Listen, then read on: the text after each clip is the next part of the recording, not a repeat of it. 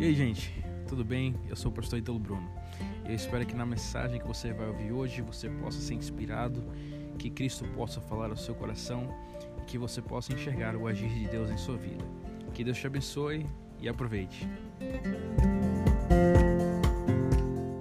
Feliz sábado, tudo bem com vocês?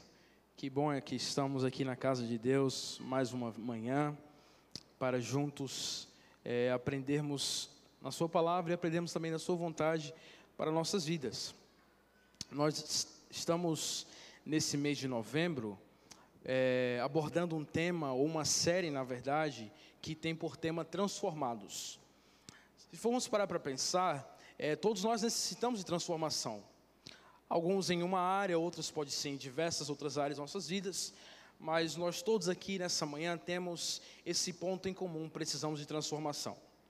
E conforme já foi aqui abordado durante os sábados, nós já vimos é, Nicodemos, uma pessoa de alta sociedade que precisava ser transformado através da presença de Jesus em sua vida. Vimos aqui a mulher samaritana, que era simplesmente a classe mais baixa da sua época, também necessitando ser transformada. E na semana passada, o pastor Fanuel abordou sobre é, o paralítico do tanque de Betesda. Só que nessa semana, nós temos como título Cristo pouco pequeno aqui, mas Cristo aquele que nos sustenta. Então quero convidar você a abrir a sua Bíblia no livro de João, capítulo 6. João, capítulo 6, nós vamos ler os versículos 1 em diante. Se você está com sua Bíblia, abra, vamos acompanhar juntos. E se você aí vê alguém do seu lado que talvez não esteja com a palavra de Deus, compartilhe com ele ou com ela, para que a gente possa, então, nessa manhã, todos participar da leitura da palavra de Deus, tá bem? João 6, versículo 1 em diante, é o que nós vamos ler. Todos acharam? Convido você a abrir o seu coração agora para a palavra de Deus e permita que Cristo possa falar ao seu coração através da sua palavra. Esqueça tudo ao seu redor, foque naquilo que Deus quer que você entenda através da sua palavra nessa manhã. Versículo 1 diz assim: Depois dessas coisas, atravessou Jesus o mar da Galileia seguiam numerosa multidão, porque tinham visto os sinais que ele fazia na cura dos enfermos. Então subiu Jesus ao monte e assentou-se ali com os seus discípulos. Ora, a Páscoa, festa dos judeus, estava próxima. Então Jesus, erguendo os olhos e vendo a grande multidão, vinha ter com ele, disse a Felipe: Onde compraremos pães para lhes dar a comer? Mas dizia isto para o experimentar porque ele bem sabia o que estava para fazer. Respondeu-lhe Filipe: Não lhes bastariam duzentos denários de pão para receber cada um o seu pedaço? Um de seus discípulos, chamado André, irmão de Simão Pedro, informou a Jesus: Está aí um rapaz que tem cinco pães de cevada e dois peixinhos. Mas isto que é para tanta gente? Disse Jesus: Fazei o povo assentar-se, pois havia naquele lugar muita relva. Assentaram-se, pois, os homens, e em número de quase cinco mil. Então Jesus tomou os pães e, tendo dado graças, distribuiu-os entre eles, e também igualmente os peixes quanto queriam. Agora o versículo 14. Vendo, pois, os homens o sinal que Jesus fizera, disseram: Este é verdadeiramente o profeta que devia vir ao mundo. Muito bem. Nós vamos voltar para o texto mais à frente. Mas olha aqui o relato bíblico. Quem sabe você já ouviu essa história diversas vezes, ou já até ilustrou em algum momento essa história para alguém. Mas há algumas coisas aqui que são bem interessantes que nós vamos analisar nessa manhã e extrair a mensagem para nós. Agora, imagine-se então, se você puder, cerca de 5 mil pessoas com o semblante com fome. A Bíblia fala 5 mil homens, mas isso sem calcular as mulheres, provavelmente tinha cerca de 15 a 20 mil pessoas ali escutando a Jesus. E essas pessoas então repletas de fome, e às vezes essa, esse, esse cenário se torna muito comum para quem está pregando, porque quando chega perto do horário do almoço, o estômago começa a roncar, e é quase unanimidade para todos os pregadores que a gente chega em um consenso, que quando o estômago começa a roncar, é quase improvável que o restante da mensagem chegue a, a ter atenção. Não adianta às vezes nem falar mais. Só que Jesus ele estava consciente disso, que se ele continuasse falando e o povo com fome, talvez a sua mensagem não ia surtir tanto efeito. Talvez aquilo que ele precisara falar não ia atingir o coração dos seus ouvintes. Então Jesus, sabendo que eles estavam com fome, precisava primeiro o quê? Vamos saciar a fome desse povo, depois eu vou continuar pregando e então a mensagem ela será eficaz. Então Jesus vendo que eles estavam com fome, ele sabia que antes de falar sobre o reino de Deus, ele precisava preencher e saciar essa necessidade. Sabia que os discípulos então teriam que fazer alguma coisa para alimentar essa multidão. Eu sempre gosto de, na Bíblia, quando a gente olha alguns textos, prestar atenção nas perguntas que Jesus faz. Como, por exemplo, Jesus, diante de um paralítico, olha para ele e fala: Queres ser curado? É meio óbvio que ele quer ser curado. Só que sempre há perguntas que Jesus faz, não porque ele necessita da resposta, porque ele já sabe, mas toda pergunta que Jesus faz para alguém que está tendo contato com ele é para provocar alguma mudança a, qual, a quem Jesus está dirigindo a sua pergunta. Então, no capítulo 5, no versículo 5 que nós lemos, diz que Jesus ele ergue os olhos e reconhece então a multidão. E ele chama então Felipe. Felipe, um dos seus discípulos, Felipe, que era da região ali, daquela cidade, Jesus fala com ele e diz: Olha, Felipe, é o seguinte, tu está agora responsável por alimentar essa multidão. Você que é aquela região, antes de eu pregar, Felipe, faz o seguinte: alimenta esse povo, que eu vou aqui preparar o que eu vou pregar, só que você vai ficar responsável para procurar comida e distribuir para esse povo.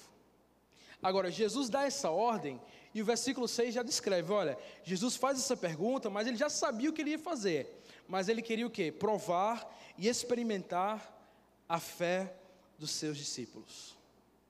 Muitas vezes, Deus nos colocará sobre circunstâncias a qual Ele já conhece o livramento que Ele vai te conceder, a qual Ele já conhece como você vai se sair dessa situação, só que Ele permite acontecer para que a sua fé seja provada. Por acaso há algo difícil demais para Deus? Não. Deus, quando olha para a sua situação, Ele já sabe o que Ele vai fazer. Mas até Ele entrar em cena e transformar a sua situação, Ele vai provocar alguma mudança ou algum aprendizado na sua vida. Vamos continuar então? Esse versículo, esses versos que nós lemos, essa história, é a única história que aparece nos quatro evangelhos. É o único relato nos evangelhos, no ministério de Jesus, que está em Mateus, Marcos, Lucas e João. Agora, talvez você se pergunte por que só esse? Talvez seja para que nós venhamos a sempre lembrar e não esquecer o quanto Cristo é capaz de fazer por nós com o pouco que nós temos. O quanto Cristo é capaz de fazer na sua vida e na minha vida com cinco pães e dois peixes que eu tenho apenas para oferecer a Ele. Lembre-se, você pode ter pouco, você pode ter quase nada, mas nas mãos de Deus, o pouco se torna muito. Cinco pães é capaz de alimentar uma multidão. Dois peixes é capaz de alimentar uma multidão e sobrar. Entregue o seu pouco nas mãos de Deus. Só que antes de Cristo se preocupar com os, a multidão, ele estava preocupado primeiro com os discípulos. É por isso que ele transfere a responsabilidade. Felipe, eu estou vendo aqui a multidão, eu estou vendo que eles estão com fome, mas é o seguinte, resolve aí. Então Cristo joga para eles a responsabilidade, porque primeiro a preocupação de Cristo era: eu preciso ensinar esses discípulos a ter fé. Aí Felipe olha para Jesus e fala: Senhor, é impossível. Eu tenho só aqui 200 moedas, mas mesmo assim não vai ser suficiente para alimentar essa multidão. É tudo que eu tenho. Ele olha para Jesus e fala: é impossível. Que coragem de Felipe, né? de olhar nos olhos de Jesus e dizer: Senhor, é impossível. Agora, quantas vezes nós também já temos olhado para Cristo diante de alguma dificuldade na nossa vida e ter dito a Ele: Senhor, é impossível. Quantas vezes não já faltou fé para nós, para entregar nossas causas pequenas e grandes nas mãos de Deus? Os discípulos eles estavam cansados, desgastados e emocionalmente deprimidos. Por quê? Porque eles haviam retornado recentemente de uma viagem missionária que eles fizeram. João Batista tinha acabado de ser decapitado e para eles causou isso um, um, desgaste emocional, porque João Batista era um pregador e era parte do povo de Deus. Só que diante dessa situação que os discípulos estavam cansados, é, emocionalmente abatidos, a fama de Jesus se espalhava. E no relato que nós lemos aqui, fala que estava próximo da Páscoa. Então muitas pessoas estavam migrando das suas cidades para ir para os centros maiores e comemorar a Páscoa. Então, diante da reputação de Jesus, o que acontece? Jesus para com seus discípulos e vê uma multidão se ajuntando, se aglomerando. E aí onde é que Cristo depara? Olha, olha o tanto de gente agora que se juntou. Vamos precisar alimentá-los. Então, a gente começa a entender algumas coisas e a gente vê que a palavra impossível, ela não existe no dicionário de Deus. Pare para refletir quantas pessoas receberam da própria boca de Deus alguma promessa que Deus iria cumprir em suas vidas, e as pessoas talvez tiveram um momento de, de dúvida ou falta de fé. Quando Sara recebe a informação que ela iria ser mãe, o que, é que ela fez? Ela riu. É impossível, Senhor, olha a minha idade. Quando Maria recebe a informação que ela iria ser mãe de um, de um, de um filho e que não seria de José, o que é que ela faz? Senhor, é impossível. Então, diante de vários momentos em que a gente lê o relato bíblico, a gente vê que a fé é colocada em prova. E diante da sua fé, diante da, da sua realidade, quando alguma circunstância que você está vivendo coloca a sua fé em prova, o que é que você tem dito para Deus? Diante do seu casamento que parece que não tem nenhuma solução, o que é que você fala para Deus? Senhor, é impossível. Então por isso eu vou dar as costas e vou agora seguir em frente. Próximo ou próxima. Senhor, você está vendo que a minha saúde não tem mais jeito, é impossível. Os médicos já disseram que não tem mais jeito. A minha vida financeira, Senhor, desde que eu me conheço, sou uma pessoa descontrolada, então é impossível. Eu sempre gasto mais do que eu recebo, então eu estou num buraco negro. Quantas vezes nós não tivemos coragem de olhar para Deus e dizer: é impossível, é impossível. Mas graças a Deus, diante da nossa pequena fé, isso não apequena o poder de Deus. Mesmo tendo um espírito hesitante, duvidoso e repleto de temor, Deus não muda. Deus não muda. E sempre irá agir em nosso favor. Agora, existem alguns pontos que eu quero destacar aqui com vocês. O primeiro é: aonde Deus guia, ele o que? Providencia. Deus guiou Abraão para onde? Para onde? Para o monte Moriá, não foi? E quem providenciou o sacrifício? O próprio Deus. Então entenda que aonde Deus colocar você, aonde os seus pés estão plantados hoje, a solução nunca virá de um esforço natural do homem, mas sempre virá da providência divina. Aonde Deus colocou seus pés, você terá a providência que vem do alto. Sabe, eu não sei a tua realidade, não sei qual é a sua dificuldade hoje. Quem sabe talvez alguém aqui nessa manhã não tem fé. Vem à igreja sábado após sábado, mas não tem fé. É impossível isso? Não, é muito possível. Talvez alguém que não tem comunhão com Deus, não separa um tempo para estar na presença de Deus, não tem mais amor pelas coisas de Deus, não tem talvez mais temor de Deus, e faz as coisas no automático, como se Deus não estivesse por dentro ou vendo nada que acontece na nossa vida. Eu não sei qual a sua situação, mas eu sei que se você hoje se encontra no monte, Cristo irá providenciar o cordeiro que você precisa. Deus proverá um cordeiro para cada abraão de fé. A segunda coisa que a gente entende através desse relato é que a matemática de Deus é diferente da nossa. Eu nunca fui muito bom em matemática, até hoje eu não sou, não é meu ponto forte. Mas 5 mais 2 eu acho que é 7, não é? Então, como é que 5 mais 2 é capaz de alimentar mais de 15 mil pessoas? a matemática de Deus é diferente. Para nós, cinco pães e dois peixinhos não é nada. Não é capaz de alimentar muitas pessoas. Para nós, cinco pães e dois peixinhos dá para alimentar no máximo ali dez, cada um dividindo um pedacinho um pouco, compartilhando aqui e ali. Mas para Deus, cinco pães e dois peixes é suficiente para alimentar uma multidão e ainda sobrar. Então, não importa o que você tem hoje em suas mãos, coloque nas mãos de Deus e permita que Ele faça expandir aquilo que você tem.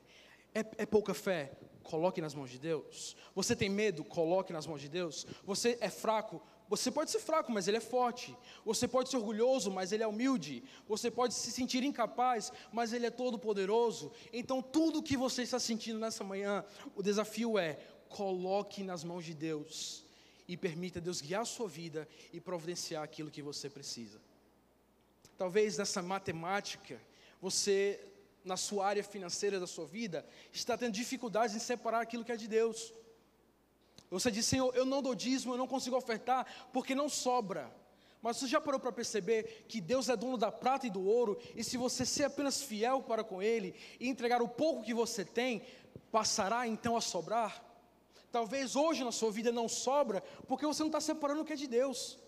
Você não está permitindo Deus agir na sua vida, confiando nele nas suas finanças. Então, se você não entrega as suas finanças nas mãos de Deus, Ele nunca vai poder agir em seu favor. Ele nunca vai poder providenciar na área onde você tem dificuldade se você não entregar em suas mãos. Terceira coisa. Perdão. Felizes são aqueles que têm o quê? Fé como de uma criança. Agora, analisando esse personagem, que a Bíblia não relata o seu nome, mas provavelmente era um adolescente ou um pré-adolescente de 12 anos. Felizmente nessa história, havia uma pessoa ali naquela encosta onde Jesus estava ensinando que tinha fé. É por isso que em diversos momentos no seu ministério, Jesus diz: Olha, o reino dos céus é da, são das crianças. Você, para entrar no meu reino, precisa ter fé como de uma criança. Se você não tiver essa fé, infelizmente vai ser muito difícil você entrar. Esse menino, que provavelmente nessa faixa etária de 11, 12, ele tinha o seu próprio almoço. Ele era prevenido ele ficou sabendo que Jesus estava vindo, então ele larga tudo em casa, deixa os seus pais, quem sabe até faltou aula nesse dia, para ir para lá encontrar com Jesus. E andou para chegar até Jesus, porque Jesus veio à sua cidade e ele deixa tudo para seguir a Cristo. Então, na multidão de mais de 5 mil pessoas, onde é que esse menino estava? Para ele oferecer aquilo que ele tinha, ele tinha que estar onde? Perto de Jesus, para poder ficar por dentro da situação. Porque senão, como é que ele iria oferecer aquilo que ele tinha se ele não soubesse da necessidade? Então, muitas vezes fica aqui essa lição: precisamos andar perto de Jesus, para que ele possa usar aquilo que nós temos. Seguir Jesus de longe não vai fazer muito por nós, precisamos estar perto. Então, esse garoto, ele, ele é interessante por quê? Porque ele não calcula o que ele tinha em suas mãos. Ele não está preocupado, ó Senhor, só tenho isso. E não vai ser suficiente. Ele não está dizendo isso. Ele simplesmente ouve Jesus dizer: Felipe, precisamos alimentar essa multidão. E ele responde: Opa, comida? Senhor, é o seguinte: eu tenho aqui. Aqui está a minha comida que minha mãe preparou. Senhor, está em tuas mãos. Ele já tinha essa faixa etária e provavelmente depois de caminhar tanto, quem sabe era a pessoa mais faminta ali no meio daquela multidão mas ele entregou tudo que ele tinha para que o que ele tinha fosse suficiente para alimentar todos que estavam ali. Sabia que muitas vezes Deus vai abençoar a sua vida, para que através da sua vida você possa ser bênção para outros também? Então, a sua dificuldade, o momento difícil que você está passando, não é apenas para te ensinar, mas é para te capacitar para ser uma bênção para as outras pessoas também. Agora, Cristo nunca irá conseguir nos usar se nós não entregarmos a Ele tudo que nós temos. Se o que eu tenho são cinco pães e dois peixes, eu não estou preocupado com a multidão que tem que alimentar. Eu estou preocupado em entregar o que eu tenho para que Cristo prove, providencie o suficiente. Ele não estava preocupado, ele não disse, Senhor, só tenho isso. Ele só entrega. Não está preocupado se seria suficiente ou não. Ele só coloca nas mãos de Deus. Diz, Senhor, pegue minha comida pegue minha comida. Eu confio que o Senhor vai dar algum jeito. E o último ponto é que nós vemos que Cristo é o quê? Você está enxergando aí? Cristo é o quê? suficiente. Você já parou para experimentar isso na sua vida? Em algum momento da sua vida você já enxergou Cristo sendo suficiente? Ou você já provou Cristo sendo o suficiente? Por que eu digo que Cristo é suficiente? Eu digo que Cristo é suficiente porque Ele está no controle de cada situação. Ele não está apenas no controle da situação do pastor, do diácono, do ancião, ele está no controle da situação de toda a raça humana. Então já, parou para pensar que a sua dificuldade, ou a sua complicação, ou aquilo que parece ser difícil para você, Cristo está no controle? Ele está atento, Ele está observando e Ele irá agir muito em breve. Deus sabe o tempo certo de tudo. Cristo é suficiente porque Ele não é, Ele não é limitado por nossos recursos que são inadequados. Olha a lógica, como que cinco pães e dois peixes vão alimentar 15 mil pessoas? Então, Cristo, Ele não é limitado como nós somos. Para Cristo, o que Ele tiver em Suas mãos, Ele consegue transformar em suficiente para providenciar aquilo que nós precisamos. Cristo não é limitado como nós somos. Cristo é muito maior do que aquela imagem que nós temos em nossa mente a seu respeito. Muitas vezes nós só enxergamos a Cristo como alguém em uma cruz derrotado. Nós muitas vezes esquecemos que Cristo ele venceu a morte, ressuscitou e hoje está no seu trono sentado triunfante. Que todo o poder está em suas mãos, tanto na terra como no céu. Cristo é muito maior do que a concepção que você tem dele hoje. Ele é maior que a sua dor. Ele é maior que a sua ansiedade. Ele é maior que a sua preocupação. Ele é maior que a sua falta de fé. Ele é maior que a sua depressão, Ele é maior que o seu casamento, Ele é maior que as suas dificuldades financeiras. Cristo é suficiente. Cristo é suficiente porque Ele não apenas atende às necessidades, Cristo Ele providencia abundantemente para nós. Qual é a maior necessidade do ser humano? Vida, não é? O salário do pecado? é o que? Morte. Você já pecou? Eu sei que eu já. Todos nós pecamos. Portanto, nós perdemos o que? A vida. Mas Cristo pisa na terra e diz o que? Eu vim para que tenham vida, mas que vida? Em abundância.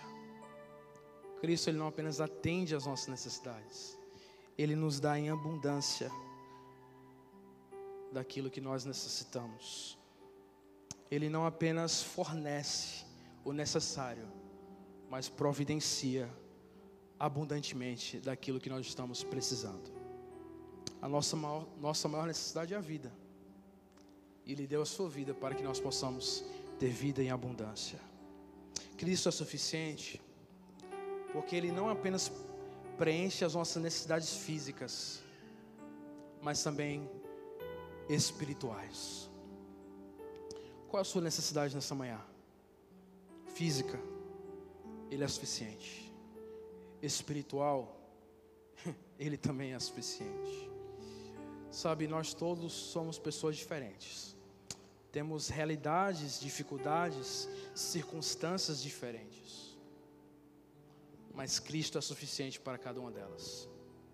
Nessa manhã eu tenho duas preocupações diante de tudo isso aqui que nós falamos.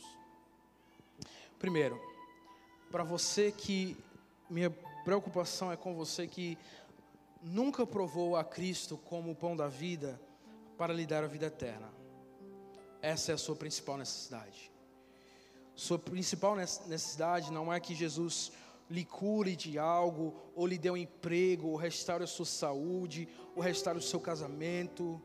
Claro, isso aí é necessário, mas a prioridade antes dessas coisas existe a presença de Jesus em sua vida.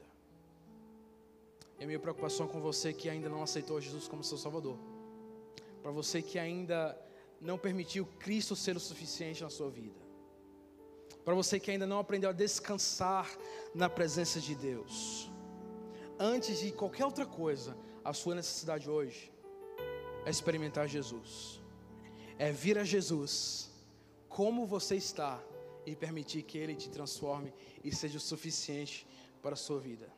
Assim como você come pão e se alimenta para sustentar a sua vida, a sua parte física, você às vezes para e não entende o significado do que é ser alimentado com o pão da vida eterna. Porque Cristo diz: Eu sou o pão da vida, quem vem a mim não terá fome, e quem crê em mim nunca mais terá sede. Cristo, que Ele promete, Ele cumpre, Ele pode saciar a nossa sede. E a minha segunda preocupação é com você que já aceitou a Jesus como seu Salvador, mas talvez está oferecendo muito pouco a Ele, pouca fé, está oferecendo poucos momentos no seu dia a dia para estar em Sua presença, poucos momentos falando sobre esse Deus, poucos momentos experimentando a presença dEle, e tem com o tempo se distanciado cada vez mais das promessas eternas que Deus tem para você. Você também nessa manhã precisa experimentar novamente do pão da vida. Você precisa mais uma vez se alimentar do pão que vem do céu e encontrar com seu Salvador mais uma vez. Nessa manhã eu quero fazer um apelo para você, para você que se encontra em um desses dois públicos. Para o primeiro público que você ainda não experimentou Jesus como pão da vida, ou ainda não, não bebeu da água da vida que é capaz de preencher a sua sede, esse é o momento para você. Sabe, a vida é muito curta, a vida é muito pequena, somos pó, a Bíblia diz, somos apenas instantes, e nesses instantes que você tem de vida, você tem dedicado sua vida a quem? Quem sabe você já está segurando há muito tempo é, essa decisão de se entregar a Jesus e experimentar da Sua presença, desfrutar da Sua companhia, desfrutar da paz e da vida que Ele quer oferecer a você. Esse convite é para você. E você também que já aceitou Jesus como seu Salvador, mas que pouca coisa na tua vida mudou pouca coisa na sua vida foi transformada. E sabe o que é pior? Você está conformado com isso. Você está conformado em ter pouco tempo para Jesus. Você está conformado em, em, em, apenas se alimentar com isso aqui e chegar em casa e totalmente negligenciar a palavra de Deus e a sua presença. Deus está preocupado com esse público também. Amigos, antes de orar nessa manhã, eu quero fazer um apelo, convidar você aqui à frente. Você que precisa de um renovo espiritual. Você que quer entregar o pouco que você tem nas mãos de Deus e permitir que Ele venha te transformar. Você que talvez estava conformado, acomodado com a situação da sua vida e feliz, contente até em oferecer o pouco para Deus. Você que estacionou a sua fé, estacionou a sua vida espiritual e não tem visto mais crescimento. Quero convidar você aqui a vir aqui à frente. Essa oração é especialmente para você que precisa sair daqui na certeza de um renovo espiritual. Entender que Cristo é suficiente para você. Amém.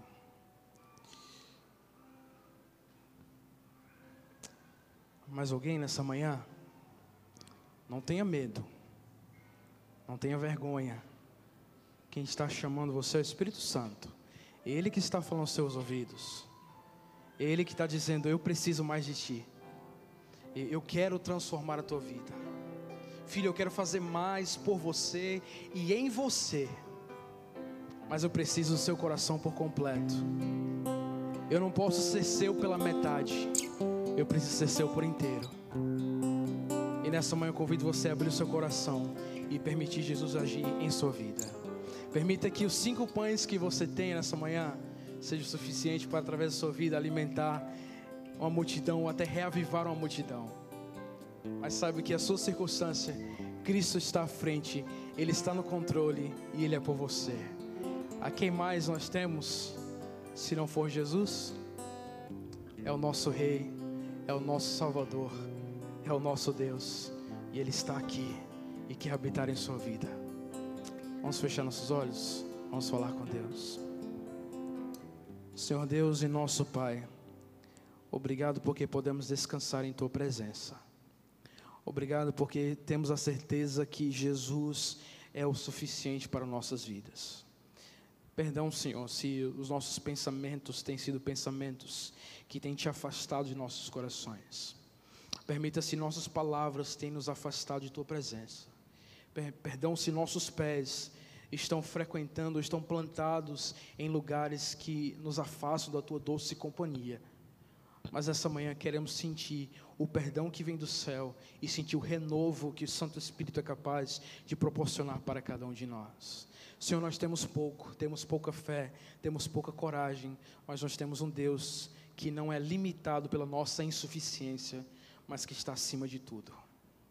Venha agir em nosso favor, habita em nossos corações, transforma-nos, renova nossas vidas e nos concede a certeza da salvação em Cristo Jesus. Por isso que antes de despedirmos, nós cairemos ainda em espírito de oração, pedir que o Senhor venha renovar. Renova-me, Senhor Jesus. Já não quero ser igual.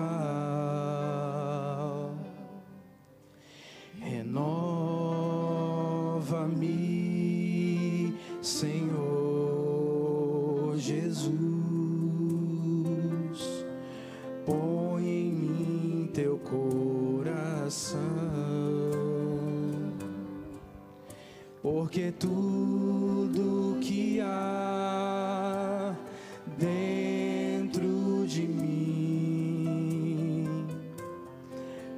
necessita ser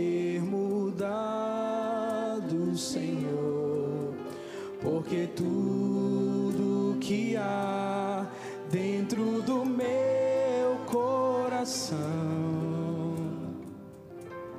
necessita mais de ti.